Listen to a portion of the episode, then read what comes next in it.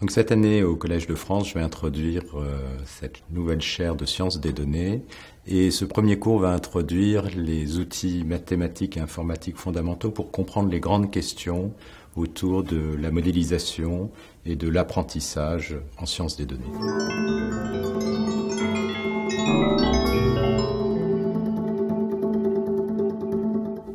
Actuellement, le point de vue qui est posé par les mathématiques et l'informatique, c'est la possibilité de développer des algorithmes automatiques.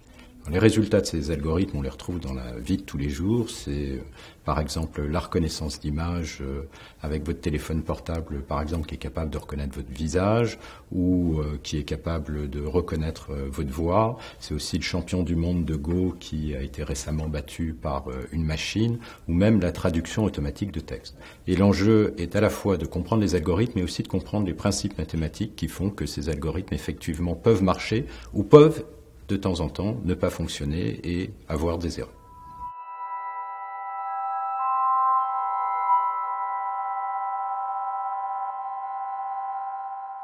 Ces algorithmes commencent par une phase d'apprentissage où les paramètres sont ajustés en fonction des exemples qu'on donne. Par exemple, une image où on dit c'est un chien, une autre c'est un chat, une troisième c'est un cerf, etc. Et l'algorithme apprend à répondre de manière à ne pas faire d'erreur sur les exemples.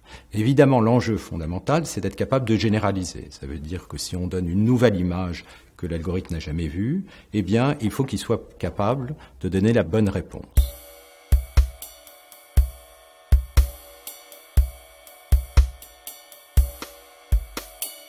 Alors pourquoi est-ce qu'on peut généraliser? La raison est que les phénomènes sous-jacents ont de la régularité. Par exemple, si vous faites une expérience en chimie, vous allez faire quelques expériences, et puis les conditions que vous ne connaissez pas, eh bien, vous allez les prédire, par exemple, en traçant une courbe régulière entre les points de l'expérience. Eh bien, c'est la même chose qu'un tel algorithme va faire.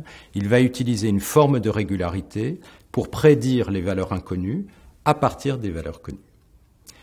Pourquoi est-ce que le problème est très difficile? Le problème est très difficile parce que les données que l'on va considérer que ce soit des textes, des images, des sons, ont énormément de variables. Et là, on fait face à ce que l'on appelle la malédiction de la dimensionnalité, c'est-à-dire l'explosion des possibles. Et pour pouvoir effectivement généraliser, eh bien, il faut une régularité qui est très forte. Et l'enjeu mathématique, c'est de comprendre la nature de cette régularité.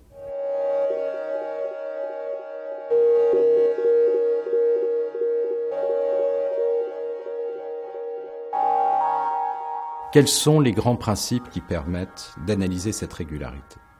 D'abord, une idée très fondamentale en science, c'est l'idée de parcimonie. On peut généraliser si le nombre d'hypothèses ou le nombre d'attributs que l'on extrait est petit.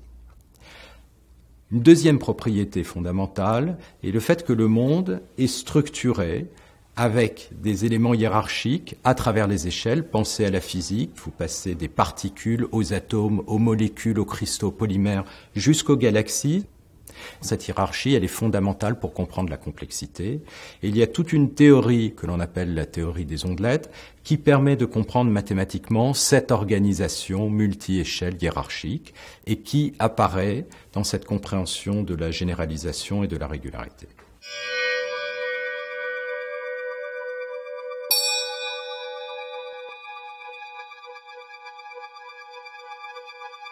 Mon propre chemin de recherche est passé par euh, la construction de ces bases orthogonales d'ondelettes, les algorithmes rapides, la compréhension de cette structure mathématique qui a notamment donné lieu à des applications comme la compression d'images.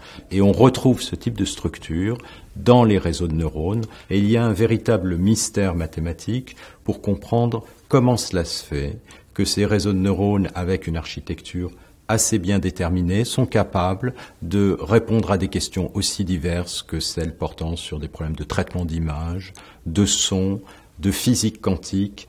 Euh, si vous prenez par exemple euh, la voiture autonome où il y a actuellement des réseaux de neurones euh, qui sont présents ou même des applications médicales, on voit bien que l'enjeu d'avoir des algorithmes robustes, maîtrisés mathématiquement est tout à fait fondamental.